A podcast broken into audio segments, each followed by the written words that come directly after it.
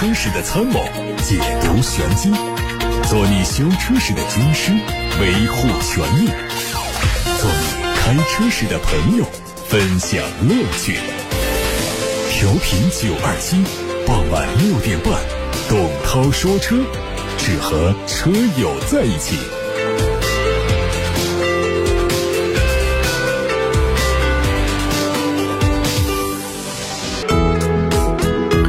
欢迎大家来到董涛说车的直播间，晚上六点半到七点半有问题可以发到直播间来，八六八六六六六六热线打通留言，还有董涛说车和董涛说车 Pro 这两个微信公众号，也可以在首页点击发消息来留言。看新闻，之前比亚迪第五百万辆新能源汽车正式下线。在发布会的现场，比亚迪股份有限公司董事长兼总裁王传福对五百万新能源用户、政府部门、媒体朋友、上下游合作伙伴和同行友商以及六十多万名员工表达了衷心的感谢。活动现场，王传福向得到 APP 创始人罗振宇交付了比亚迪第五百万辆新能源汽车腾势 N7。罗振宇作为腾势 N7 的车主表示，非常荣幸能够。成为比亚迪第五百万辆新能源汽车的车主，比亚迪用二十年时间做了一道关于新能源、关于中国汽车的证明题，做一件正确的事，等待时间的回报。比亚迪这种长期主义是对时间的朋友最好的诠释。作为新能源汽车行业最早的参与者、推动者。比亚迪在这条道路上坚持了二十年，才迎来今天的高速发展。截至目前，比亚迪拥有十一个研究院，超过九万名研发人员，研发总投入超千亿元。现在平均每个工作日递交十九项专利申请，获得十五项专利授权。比亚迪已经推出刀片电池、DM 混动、CTB 电池车身一体化、第四方云辇等一系列颠覆性技术，筑起了技术的护城河，推动新能源汽车行业的持续变革。据公安部交管局的消息，公安部推出公安机关服务保障高质量发展若干措施，优化机动车登记服务，进一步促进汽车消费新措施是其中的重要内容。第一项是简化新车注册登记手续，便利一站办理新车上牌；第二是便利办理二手车转让登记，促进二手车交易流通；第三是推行二手车出口登记异地通办，促进二手车出口发展。七个月之后，特斯拉国产车型再次迎来官降。今天，特斯拉中国官网更新，全新 Model S。Model X 现车价格进一步下调，用户买车可以享受五点四万元到七万元不等的福利优惠。其中，Model S 现车是七十五点四九万元起售，Model X 现车八十三点六九万元起售。就在八月十四号，针对 Model 三后轮驱动版现车，特斯拉中国推出八千元限时保险补贴政策。九月三十号之前下定 Model 三后轮驱动版现车，并且完成交付的，而且通过合作保险机构购买相应车险的用户，可以领。到这个福利，同一天，Model Y 长续航版、Model Y 高性能版也下调售价一点四万元，调整后的起售价分别是二十九万九千九和三十四万九千九。目前，针对特斯拉 S。三 X Y 全系车型的赢得推荐奖励、FSD 限时转移等福利政策仍在持续当中。事实上，在特斯拉降价之前，就已经有多家新能源汽车企业宣布降价促销，一轮小规模的价格战已经悄然展开。这其中就包括了领跑、哪吒、吉利等。与其说是特斯拉再掀起降价浪潮，不如说汽车行业的深度内卷，使得特斯拉也不得不进入到被动应战的状态。降价促销的背后，毫无疑问是车市压力的加剧。有业内人士表示，这两年车市传统的金九银十不在，车市增长乏力，预计还会有更多品牌参与到这一波的降价潮。小鹏汽车宣布，估计到今年年底将会有五十个城市实现 XNGP 的落地。另外，XNGP 的无图区域能力也在开发当中，可以让车辆在启动车机导航之后，就实现从 A 点到 B 点的全程辅助驾驶功能。车辆能够完成本车道巡航跟车、导航变道、超车变道、汇入汇出道路、绕行禁止车辆或物体、规划合适车速等动态驾驶任务。网上还有一组全新蔚来 EC6 的实拍图，在本月成都车展上应该会亮相。从图片看，外观采用了蔚来家族最新的设计语言，车头相较老款更加简洁，下包围处设计了更大一些的通风口，视觉效果更加年轻运动。侧面还是轿跑的造型，不过车身的线条看起来更显圆润。动力方面会采用前后双电机四驱的布局，综合功率可以达到三百六十千瓦。比亚迪皮卡的路试照片也再次曝光，有消息说这个车会在今年之内正式发布。测试车被重度伪装，前格栅的中间镶嵌了很硕大的比亚迪 logo，大量的平直线条的运用，延展了车头的视觉宽度，整体看上去是非常的硬核。尾灯采用了往内凹陷的立体造型，内部配备了密集的横条灯带。从伪装材料下的红色部分来判断的话呢，估计也会采用贯穿式的尾灯设计。由吉利、百度联手打造的汽车机器人战略合作项目迎来了重要进展。吉利控股集团旗下的全新汽车机器人品牌极越正式发布，标志着汽车机器人战略合作项目向高端智能汽车量产迈出了实质性的一步。旗下第一款车型正式定名叫极越零一，新车的外观。和此前的极度相关车型非常相似，车标也和极度保持一致。在最新的一期工信部的申报目录上，有三款名称都是纯电动多用途乘用车，产品的商标为极越的车型进入，这意味着极越已经具备了生产资质，将会在吉利的杭州工厂生产制造。最后关注恒大。恒大汽车发布公告，他们获得了由阿联酋国家主权基金持股的上市公司纽顿集团团第一笔五亿美元的战略投资，约合人民币三十六点三亿元。另外有六亿元人民币的过渡资金将在公告之后五个工作日开始陆续到账。据了解，这家纽顿集团呢还会协助恒大汽车开拓海外市场，实现每年向中东市场出口三到五万辆恒驰汽车的计划。恒大汽车表示，所有战投资金将全部用于恒大汽车的天津工厂，确保恒驰五的正常生产和恒驰六、七的陆续量产。这次牵手中东资本将有效解决恒大汽车发展面临当中的资金难题。截止到二零二二年十二月三十一号，恒大汽车负债总额大约人民币六百四十八亿元。另外，恒大汽车二零二一年、二零二二年经审计净利润都是亏损。截止到二零二二年十二月三十一号，经审计的亏损额是六百。八十六点五一亿元。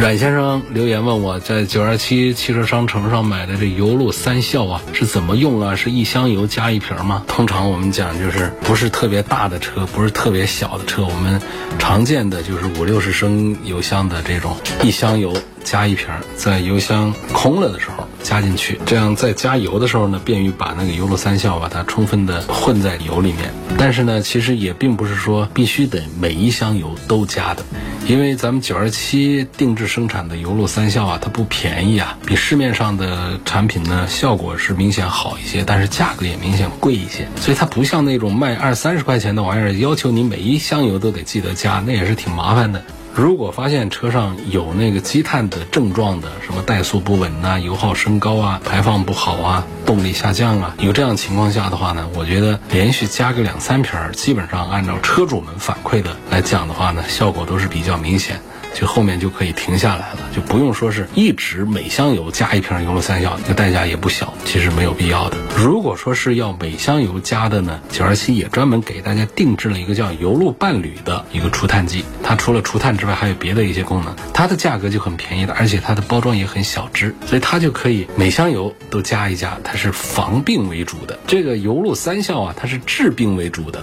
这防病你就可以把它当保健品常用，就像人吃保健品一样给车常用。油路三效它是一个治病的，就是你没有积碳没必要用，积碳治好了你也没必要拿这个油路三效一百多块钱的东西，每一箱油里面加一瓶来做预防，也是没有必要。对于有一些特别大个儿那种大皮卡、大越野，可能它油箱比较大的来说，那一瓶还不大够啊，那得加两瓶。还有那种特别小的油箱的，其实一瓶呢，我觉得也用不完。比方说我们有一些微型车，还有一些是混合动力的车，它的油箱特别小的，你要是加一瓶呢，其实稍微多了点也没啥坏处。问题是你把它节约出来放那儿呢，也是个浪费。所以这种像就是小油箱的，我也觉得就是如果出现积碳的症状，出现了中轻度的积碳，效果比较明显，就整个一瓶把它给倒进去得了。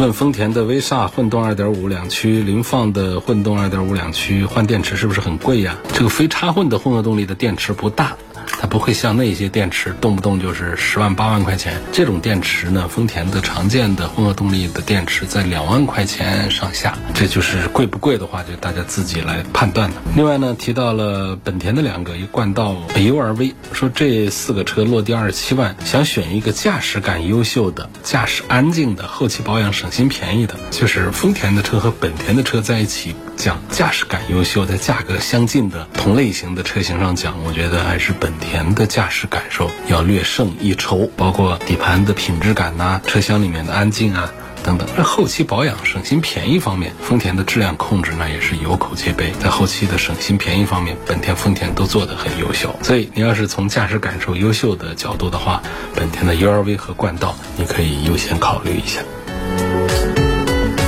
主持人好，问今年二月份上市的哈弗二代大狗跟今年七月份上市的二零二四款大狗该怎么选？相同配置，二零二四款的大狗价格比二代大狗便宜，哪款性价比高？为什么不到半年就推这么相似的车型？这不是恶性的相互竞争吗？这个事儿，反正我也不大看得懂长城的这个打法，这个套路。为什么两个车呢？其实实际上它是定位上有区隔的，这个名字上叫的这么的接近。那，这哈弗大狗二代大狗，不小心的还以为是。二代大狗是大狗的替代新款产品，二代大狗是大狗的后续产品。其实它们是差异化产品，是同步投向市场的。大狗的定位是紧凑型 SUV，你看轴距就知道，它满足的是年轻用户群体的个性用车需求。二代大狗呢，它的定位是中型 SUV 市场，它的插混版呢是定位在新能源 SUV 市场，它满足的是成熟群体的用车需求。所以它们呢就是。大狗跟二代大狗并存，壮大这个狗品类的产品矩阵，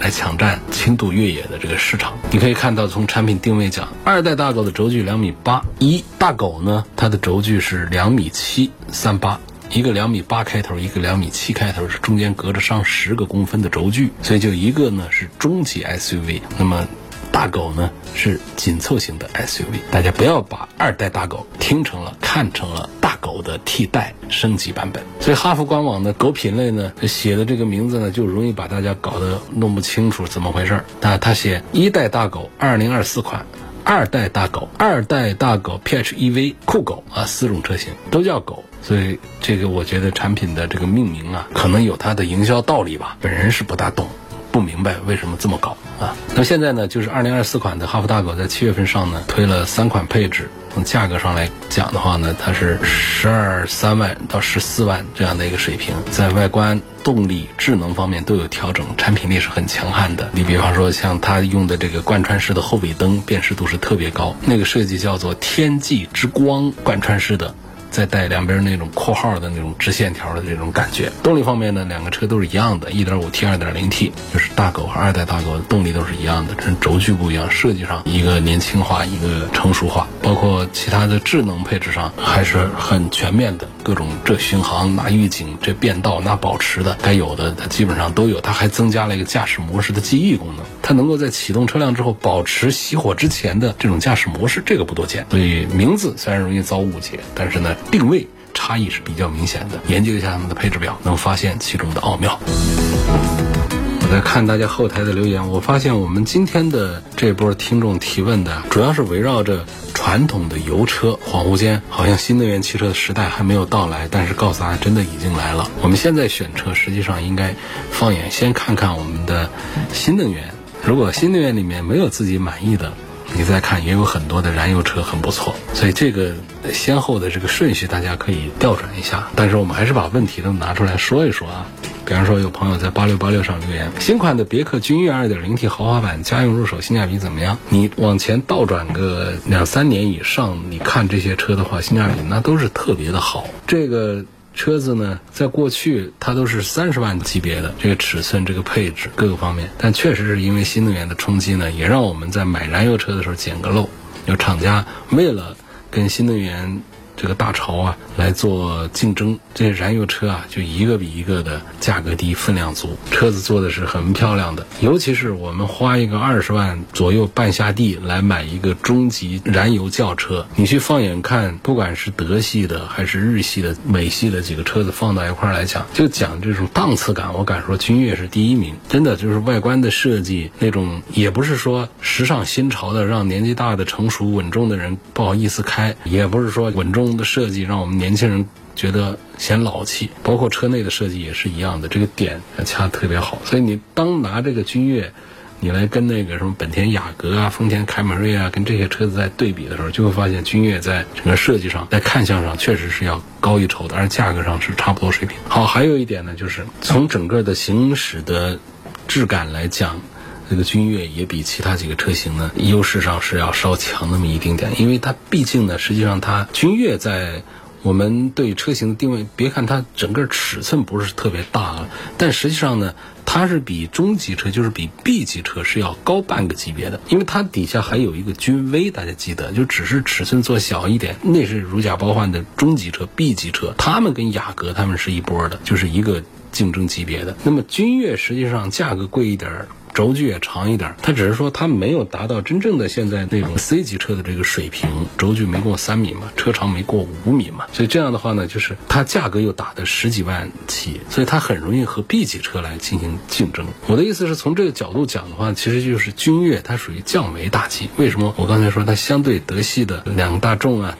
相对于两个本田呐，两个丰田呐。日产的这些车型来讲，这个车它在视觉上还是在驾驶上，它是更有优势一点，而价格上都差不多的水平。所以从这几个维度上，我们倒转个两年，从油车的体系讲，我认为这个君越的性价比是非常强大的，是值得关注。但问题是在二零二三年了，你看看它在跟我们的那些新势力的那些电车们来对比，你看讲这个动力性能啊，那种智能化的水平啊，那种配置啊，包括在设计上那些新势力们都舍得花钱请的这个设计师们来。做的这车子就一一个比一个很漂亮，所以真的就是在二零二三年，在新能源汽车这个大潮大浪已经铺天盖地打过来的这个时候，我们两句话讲，一个就是再讲这些油车的性价比呢，其实有点没多大意义；第二个呢，就是在这种情况下，建议就是可以先关注新能源车都试驾对比一下，然后最后再去选择一个燃油车，恐怕也是一个更正确的一个流程。就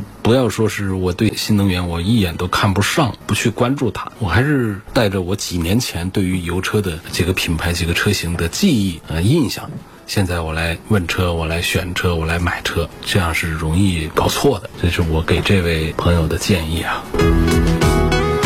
还有个朋友希望我聊一聊特斯拉降价这个事儿，有的聊。其实呢，十四号就发布了一波低端车型的降价信息，Model 3、Model Y。因为 Model Y 的两个配置的车型降一万四，Model 3是给的福利都一样，也等于是降价。Model 3马上上新款，那都可以理解。Model Y 也没听说上新款，直接就来一个一万多的降价，就是两个高配降一万四。这个车它价格，你一方面说呢，它价格是比较稳定，就是什么呢？你谁去多大本事？你媒体去买车也这价啊，就是它定了这个价格之后，它是没有松动余地的，不像别的有溢价空间的。从这个角度讲，它价格稳定；从另外一个角度讲呢，它一年降几回，它的价格又不稳定。所以这就是特斯拉这个产品的吸引大家的点呢，也让大家琢磨不透的点也就在这儿。然后呢，今天呢又来了一个高端产品，就是 Model S 和 Model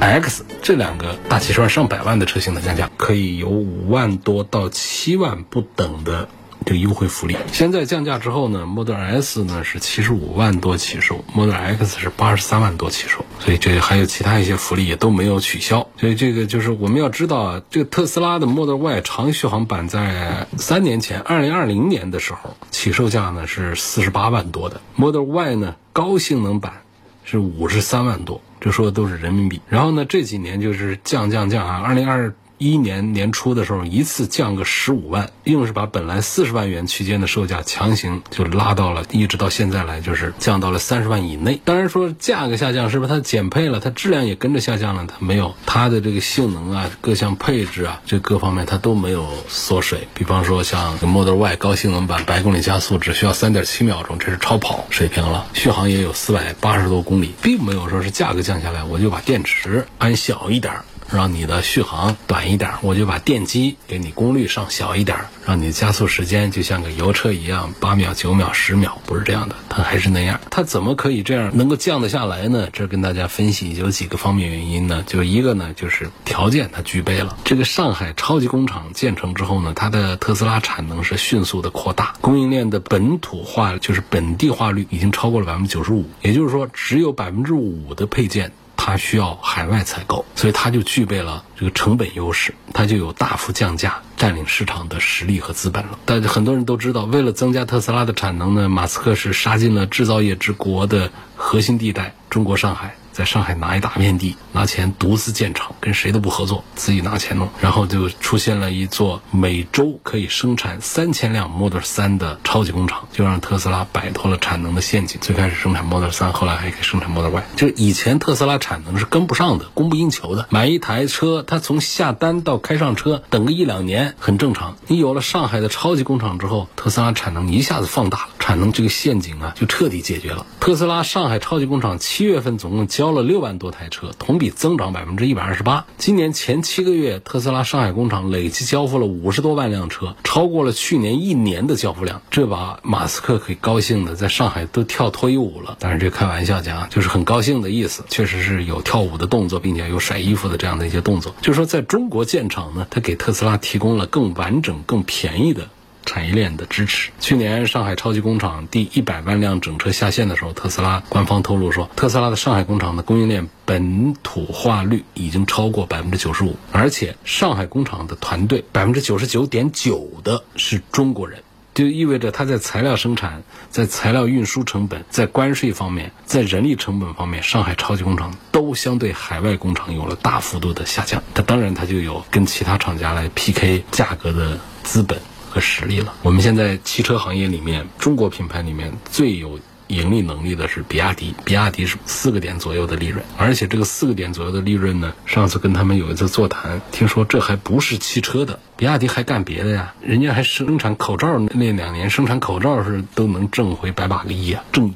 利润哦，不是产值啊。然后他。做电池、做电子这方面，它是有很重的生产线在运行的，是把整个比亚迪集团的利润全都拉平之后呢，我们说比亚迪汽车这儿还能找到百分之四的这样的一个利润。你要知道，其他那些它都是很挣钱的啊那些项目啊，就是非车项目是很挣钱的。比亚迪的，所以意思呢，就是整个的混合产业在比亚迪的集团内部才拉出了百分之四这么一个利润。那么这个特斯拉呢，它愣生生只干车这一件事儿，它能做百百分之二十八，就是七倍。于比亚迪的单车利润出来，这是多么的厉害！它是怎么做到的？它就是成本优势。它规模起来之后，就有了成本优势。这我们参与生产企业的朋友们应该是更有深刻的体会一些。可能我们不做生产企业，我们做服务行业的，当然做服务行业也同样的会有这样的深切的一些体会，就是你的客户规模。销售规模起来之后，你的生产规模起来，生产规模起来，你的采购成本它就降下来，它就有了溢价的资本。特斯拉就是在这方面拥有强大的溢价资本。所以在这种情况下，我说它都有百分之二十八的利润的时候，一台三四十万的车跟你降个万把块钱，影响它的利润吗？会让它亏本吗？不会的，